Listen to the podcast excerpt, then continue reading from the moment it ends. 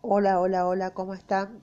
Bueno, la oclusión arterial aguda es, es, por definición, la oclusión arterial aguda es la interrupción repentina de la perfusión de una extremidad con isquemia progresiva de los tejidos distales a la obstrucción y con amenaza potencial para su viabilidad independientemente de su estado circulatorio previo dejada a su evolución espontánea, es causa frecuente de amputación. El diagnóstico requiere de una anamnesis prolija y un examen físico metódico. Con estos elementos es posible identificar el cuadro clínico de comienzo agudo versus una isquemia crónica avanzada, distinción que es de suma importancia dadas las implicancias terapéuticas. Fisiopatología. La supresión súbita del suministro de oxígeno provoca el cambio del metabolismo celular de aeróbico a anaeróbico y la eventual muerte celular. La liberación de iones y enzimas intracelulares por la mioglobinemia, la microcirculación se daña y se activan los neutrófilos se liberan radicales libres con aumento de la permeabilidad y edema. La reperfusión después de la isquemia prolongada de 6 a 8 horas agrava estos cambios y con edema compartimental atención lo que consolida el daño irreversible. Con respecto a la etiología y los factores de riesgo, con respecto a la etiología y factores de riesgo, eh, la definición de embolia arterial eh, es la causa más frecuente de obstrucción arterial aguda y el cuadro clínico varía según la arteria obstruida, lo que a su vez depende del eh, tamaño del émbolo, del área perfundida por la arteria ocluida y el desarrollo previo de circulación colateral el 80 al 90% de las embolias se originan en el corazón, siendo la primera causa de eh, la embolia arterial y el 80 al 90% de las embolias se originan en el corazón, siendo la primera causa de AC, por FA en especial si hay una aurícula dilatada o es de tipo paroxístico. Tabla 29.1. Origen posible de una obstrucción arterial. El corazón, que se una embolia cardiogénica, tenemos el crecimiento o disfunción izquierda, estenosis mitral, fibrilación auricular, formación de trombo ventricular, infarto de miocardio, aneurisma ventricular y miocardiopatía dilatada. Por valvulopatías, estenosis vitral, endocarditis bacteriana, disfunción protésica. Tenemos el tumor intracavitario, mixoma auricular y prótesis valvulares. En las arterias tenemos aneurismas y pseudoaneurismas como trombosis, placas de ateroma complicadas de trombosis, disección y trauma. Y el origen venoso puede ser por una flebotrombosis profunda o superficial en presencia de defectos eh, del tabique intracardíaco, por ejemplo, foramen oval permeable, etc. El porcentaje restante corresponde a fuente embólica directamente vascular, como tromboembolismo arterial procedente de aneurismas, placas y úlceras ateroscleróticas complicadas, disección aórtica, entre otras. El émbolo se localiza en sitio donde ocurre un cambio brusco del diámetro arterial tal como bifurcaciones, nacimiento de ramas y estenosis por placa ateroesclerótica y por razones netamente hemodinámicas, la mayoría de las embolias afectan la circulación de las extremidades inferiores en un 75%, localizándose en las bifurcaciones aorto-ilíaca, femoral o poplitea. Tenemos la trombosis arterial aguda, trombosis de una placa aterosclerótica complicada, hemorragia intraplaca e hipercoagulabilidad local o severamente estenosante por bajo flujo. La isquemia resultante puede ser menos grave comparada con una embolia debido al desarrollo de circulación colateral previo a la oclusión trombótica. Es importante el diagnóstico diferencial entre trombosis y embolia, ya que el tratamiento es diferente. La trombosis generalmente requiere una reconstrucción arterial para corregir la enfermedad subyacente, mientras que embolia generalmente eh, una requiere cirugía simple, que sería una embolectomía, que se puede efectuar incluso bajo anestesia local. Una historia clínica prolija nos orienta para distinguir entre embolia y trombosis. A mayor edad, mayor frecuencia de embolias, una cirugía vascular previa sugiere trombosis por falta de la cirugía. Historia previa de claudicación sugiere enfermedad arterial oclusiva preexistente, dolor torácico puede ser síntoma de infarto agudo de miocardio con oclusión arterial secundaria por embolia o disección, con oclusión de ramas por el flap de disección. AC por FA, embolias. Antecedentes de cardioversión reciente que sería una embolia cardiogénica por trauma arterial, la frecuencia de lesiones iatrogénicas como complicación de procedimientos endovasculares o cardíacos que causan isquemia aguda inmediata es igual o menor al 1%. El mecanismo es el daño endotelial con trombosis in situ y o disección y ocasionalmente por embolización de material ateromatoso a partir de placas ulceradas. El trauma de la extremidad abierto o cerrado puede causar isquemia aguda por contusión, desgarro o elongación arterial, como ocurre en las luxaciones o dislocaciones articulares. En las heridas por arma blanca, la laceración del vaso y el hematoma compresivo desencadenan la isquemia. En las heridas por proyectiles de alta energía se puede producir trombosis arterial sin lesión directa del vaso. La disección. El despegamiento de las capas de la pared arterial puede generar un colgajo o flap de íntima que oblitera el ostium de ramas a su paso o induce la formación de un hematoma intramural que comprime el lumen arterial verdadero. Oclusión de una reconstrucción vascular previa.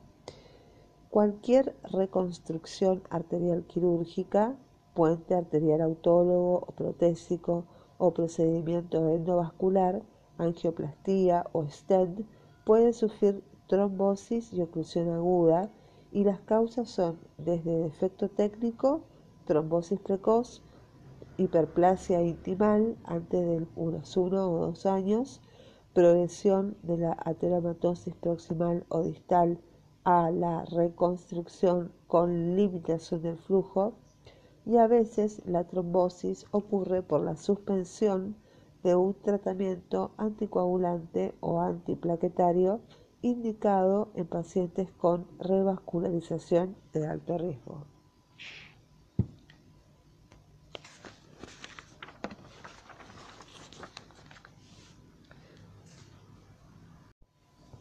Bueno, seguimos. Entonces nos quedamos en etiología y factores de riesgo.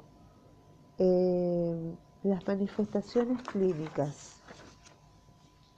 La evaluación clínica es fundamental para determinar la causa y el nivel de la obstrucción. En el examen físico es importante comparar los hallazgos de la extremidad sintomática con el miembro contralateral. Los signos y síntomas más comunes son eh, de la obstrucción arterial aguda son las 6P. Pain, de dolor, principal síntoma de isquemia, palidez y retardo del lleno capilar, paresia o parálisis, indicativo de isquemia avanzada, parestesias, que es un signo precoz de disfunción neural por isquemia, pulso ausente distal a punto de obstrucción, poiquilotermia, que es la pérdida de temperatura de la extremidad afectada, que se homologa con la temperatura ambiente, y la severidad de la isquemia depende del nivel de obstrucción, la duración y el grado de circulación colateral hacia el territorio distal. El dolor es el síntoma principal en la obstrucción arterial aguda y la pérdida de la sensibilidad y el compromiso motor se presentan al prolongarse tiempo de evolución, los signos y síntomas, además de algunos elementos simples y objetivos determinados con un detector de flujo Doppler que permiten establecer categorías de riesgo, urgencia terapéutica y pronóstico de una isquemia aguda. Vamos a la tabla 29.2. Tenemos los hallazgos clínicos. El primero, la categoría viable, pronóstico, sin amenaza inmediata. Eh, no tiene pérdida sensitiva, tampoco tiene debilidad motora eh, señal Doppler arterial 2 positivo, venosa 2 positivo. Categoría 2, acá es amenazada marginalmente y amenazada inmediatamente. Amenazada marginalmente, pronóstico rescatable con tratamiento precoz, eh, pérdida sensitiva mínima, debilidad motora no, y eh, la señal Doppler arterial negativa y venosa 2 positivo.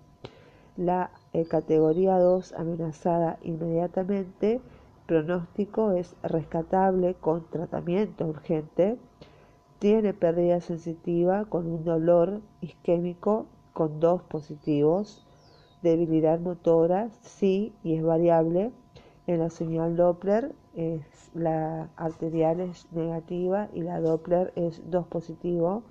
Y la tercera es la categoría no viable o irreversible. El pronóstico es la pérdida del tejido y oral permanente. La pérdida sensitiva es marcada anestesia. La debilidad motora puede ser severa con parálisis y la señal Doppler arterial negativa y venosa negativa. Eh, el método de revascularización más costo efectivo en el caso de una embolia es la extracción del trombo, que es una embolectomía, la que se efectúa por medio de una pequeña arteriotomía y el uso de un eh, catéter balón de Fogarty por vía transluminal, el desarrollo de eh, catéteres para trombosis mecánica enzimática permitirá el tratamiento percutáneo en la medida que sea más costo efectivo que la cirugía y libre de complicaciones sistemáticas hemorrágicas. La ventana de tiempo para revascularización depende de la viabilidad de la extremidad, dada la escasa colateralización natural de la arteria poplitea, la oclusión arterial aguda a ese nivel debe ser resuelta en plazos inferiores a 6 a 8 horas de producida la oclusión y todo paciente que ha sufrido una obstrucción aguda eh,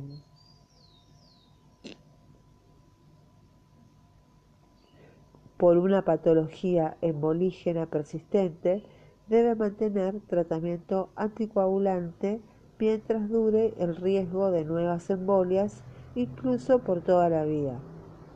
La otitis, eh, eh, la no es otitis. La oclusión arterial aguda por trombosis in situ o trombosis de una revascularización previa requieren una angiografía preoperatoria para determinar el grado y extensión de la oclusión y evaluar la circulación proximal, inflow y distal rub-off.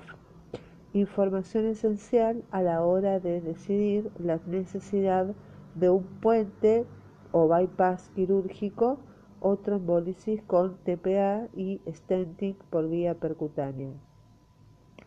La duración de la trombólisis intraarterial varía entre 12 a 36 horas dependiendo de la magnitud del trombo, por lo que en la práctica no es muy recomendada si hay isquemia severa, ya que la extremidad debe ser reperfundida en el menor tiempo posible.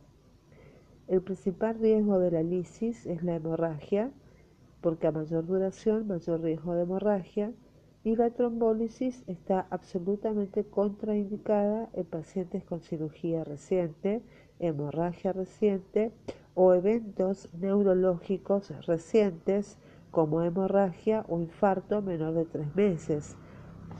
Las complicaciones más frecuentes ocurren en el sitio de punción, pero puede ocurrir sangrado oculto retroperitoneal, una hemorragia cerebral, es un riesgo en 1 o 2%. Bueno, continuamos. Las complicaciones de la oclusión arterial aguda es el síndrome post-reperfusión que consiste en el daño ligado a la llegada masiva de oxígeno luego de un periodo prolongado de isquemia con daño insular.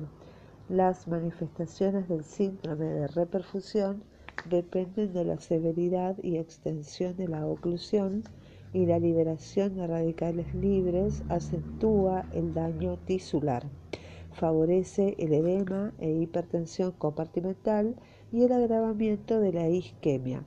La isquemia muscular prolongada causa la salida del potasio intracelular con el consiguiente riesgo de una hipercalemia aguda y el paso masivo de la sangre de mioglobina y mioglobinuria. En ambiente ácido, la mioglobina precipita dentro de los túbulos renales, causando una falla renal aguda secundaria post-reperfusión.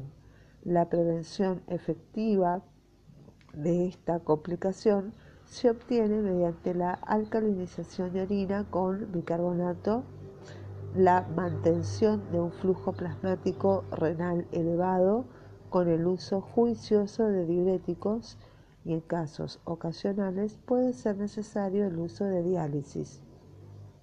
También tenemos el síndrome compartimental, la reperfusión del músculo dañado desencadena edema, aumento del volumen y aumento de la presión del compartimiento que contiene el músculo al estar envuelto por una fascia no distensible. El aumento de presión intracompartimental disminuye la presión de presión capilar, perpetuando la isquemia tisular, incluso con pulsos periféricos presentes. Todos los pacientes reperfundidos deben ser monitorizados. Eh, dolor y aumento de la tensión en el compartimiento, dolor, del compartimiento a la movilización pasiva del pie y el compartimiento más frecuentemente afectado es el anterior, compresión del nervio peroneo. Se puede medir la presión compartimental con una línea para monitorización de la presión arterial o una fasciotomía.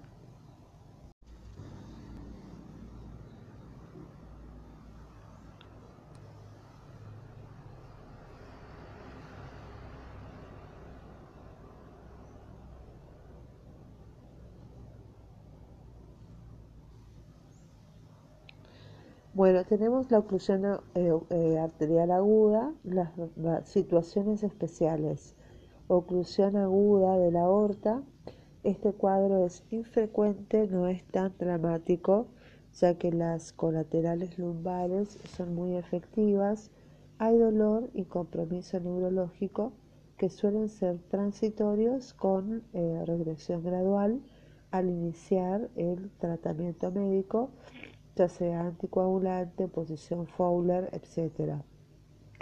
Las parestesias y la alteración de la movilidad de la cintura hacia abajo por efecto de la isquemia muscular induce la sospecha de un síndrome medular el examen de los pulsos y los demás elementos clínicos propios de la isquemia permiten descartar ese diagnóstico y evitar la postergación de la revascularización. Otra situación especial es el aneurisma popliteo propio de pacientes de edad avanzada, casi exclusivamente hombres y 50% bilateral, por lo que la palpación de un pulso popliteo amplio contralateral facilita el diagnóstico. El aneurisma popliteo desarrolla trombosis mural como la mayoría de los aneurismas y estando en relación a una articulación de gran movilidad, el desprendimiento del trombo puede provocar la trombosis aguda o embolias distales. Las arterias geniculares son Eh, insuficientes como colaterales y la isquemia distal puede ser rápidamente irreversible. La revascularización quirúrgica es el tratamiento más efectivo. Después tenemos el síndrome del apérculo torácico, donde el paso de los elementos neurovasculares de la extremidad superior a través del opérculo torácico los expone a compresión dependiendo de la constitución física del paciente y la posición del hombro, por ejemplo, abducción y o elevación, y de posibles alteraciones anatómicas como una costilla cervical, la compresión costoclavicular reiterada del paquete vascular nervioso puede dañar la arteria subclavia, con formación de trombo en su interior con riesgo de embolización distal hacia el brazo y la mano. La sospecha del síndrome del opérculo torácico eh, clínicamente se basa en la maniobra de Abson, que consiste en la elevación y abducción del hombro a 90 grados, constatándose la desaparición del pulso radial y también se puede acompañar de la auscultación de un soplo supraclavicular ipsilateral. La revascularización de la extremidad superior se debe acompañar de la descompresión del opérculo torácico.